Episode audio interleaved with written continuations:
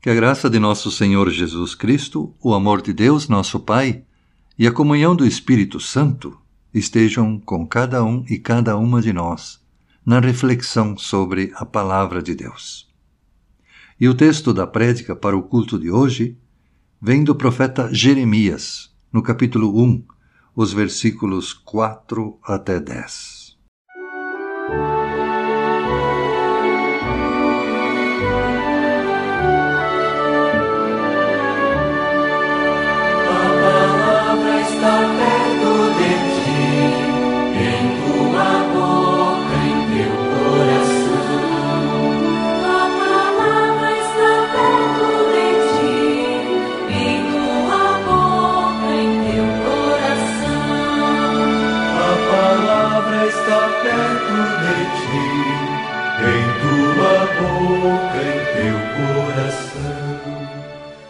O Senhor Deus me disse: Antes do seu nascimento, quando você ainda estava na barriga da sua mãe, eu o escolhi e separei para que você fosse um profeta para as nações.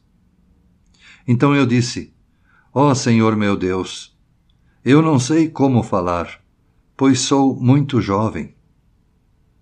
Mas o Senhor respondeu: Não diga que é muito jovem mas vá e fale com as pessoas a quem eu o enviar. E diga tudo o que eu mandar. Não tenha medo de ninguém, pois eu estarei com você para protegê-lo. Sou eu, o Senhor, quem está falando. Aí o Senhor estendeu a mão, tocou nos meus lábios e disse: Veja, eu estou lhe dando a mensagem que você deve anunciar. Hoje estou lhe dando poder sobre nações e reinos, poder para arrancar e derrubar, para destruir e arrasar, para construir e plantar.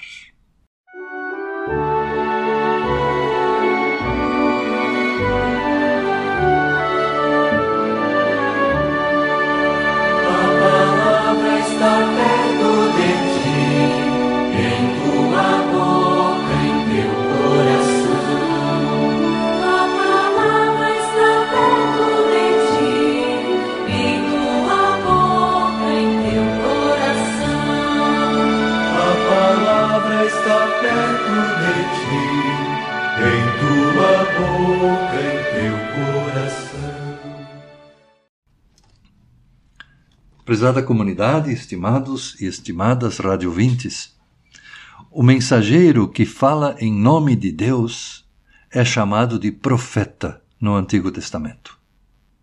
Moisés foi o primeiro e o maior de todos os profetas. E todo profeta que veio depois de Moisés veio com esta mesma promessa: Em sua boca porei as minhas palavras, e ele falará tudo o que eu lhe ordenar. Deuteronômio capítulo 18, versículo 18. Mas quando Deus chamou a Moisés para falar ao Faraó e para dizer-lhe que ele deveria libertar os escravos hebreus da escravidão, Moisés primeiro não aceitou o chamado de Deus.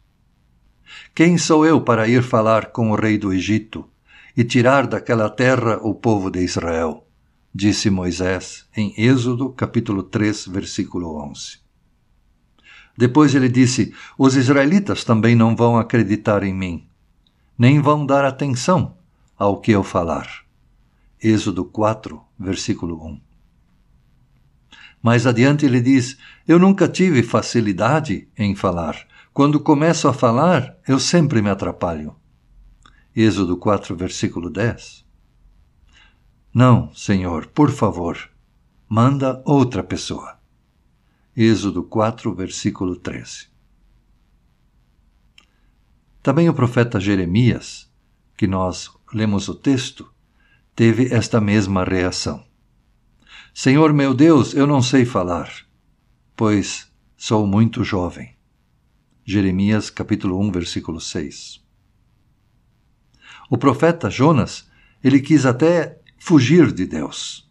Foi para o lado contrário ao que Deus lhe havia pedido.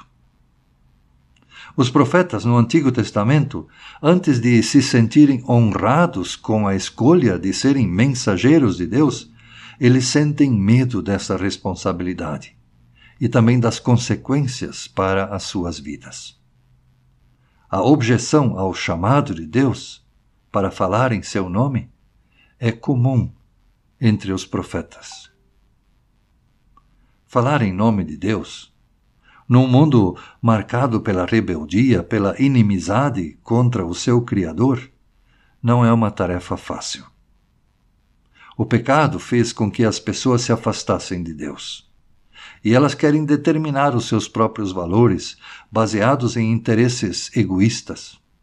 Aos olhos de Deus, a humanidade construiu e defende um mundo à sua imagem, a imagem do ser humano, que muitas vezes não tem nada a ver com a vontade de Deus. Por isso, a palavra de Deus, colocada na boca dos mensageiros, é sempre uma palavra que questiona o nosso modo de pensar, o nosso modo de viver e que nos chama ao arrependimento. A palavra de Deus muitas vezes precisa arrancar e derrubar aquilo a que nós nos apegamos, para então depois poder edificar e plantar aquilo que realmente precisamos. Portanto, a resistência dos profetas vem dessa consciência de que ser um mensageiro de Deus não produz aplausos nem amigos. Ao contrário, vai trazer sofrimento, vai trazer conflito, especialmente com as pessoas mais poderosas, que muitas vezes estão em contradição com a mensagem de Deus. Por isso, o profeta Jeremias e os outros profetas sabem que quem se coloca como mensageiro de Deus tem muito mais a perder do que a ganhar quando se fala de paz, de reconhecimento social, de status, de bem-estar. Assim também não é fácil pretender seguir a Jesus, porque a fé em Jesus nos leva muitas vezes a questionar as pessoas e a este mundo em nome de Deus. A fé em Jesus nos faz ser pessoas diferentes, nos faz olhar para este mundo de uma maneira diferente. E na maioria das vezes, temos medo de ser diferentes. É mais fácil ir na onda dos outros. É preciso uma grande dose de coragem para ser um mensageiro de Deus também nos dias de hoje. No Antigo Testamento e nos primeiros anos da Igreja cristã, uma pessoa que falasse, que fosse mensageiro de Deus, poderia ser presa e até mesmo morta, por conta do seu testemunho. E por incrível que pareça, isso ainda não mudou muito nos dias de hoje.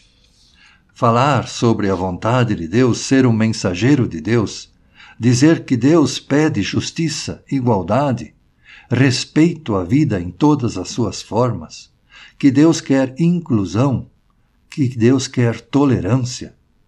Tudo isso pode ser recebido de maneira distorcida. Nos dias de hoje, por exemplo, falar do Deus da vida, falar que a vontade de Deus significa que todas as pessoas tenham vida, significa falar a favor da vacinação contra o Covid-19. Deus quer que todos fiquemos protegidos deste vírus, crianças e adultos. Mas, infelizmente, vemos movimentos, até mesmo de pessoas da própria Igreja, que desacreditam, que dificultam a ampla vacinação da população. Como mensageiros de Deus, devemos dizer claramente: estas atitudes estes movimentos contra a vacinação não são inspirados pelo Deus da vida. O Deus da vida quer que as crianças sejam vacinadas e que os adultos completem o ciclo vacinal contra o Covid-19. Deus da vida quer que estejamos protegidos contra os efeitos ruins desta doença. Quem se dispõe a servir a Deus não está livre de críticas ou de dúvidas. Mas Deus não desqualificou a desconfiança de Moisés, nem de Jeremias, nem de qualquer outra pessoa que ele chamou. Deus conhece as nossas fraquezas. Ele sabe que somos vasos de barro. E justamente por isso, Deus usa a nossa fraqueza, o nosso medo, para que o evangelho brilhe ainda mais. 2 Coríntios capítulo 4, versículo 7. Por isso, quem quer ser um mensageiro de Deus, quem quer servir a Deus, deve apegar-se a esse único consolo, a esta única promessa de Deus que ele fez ao profeta Jeremias. Não temas, eu sou contigo.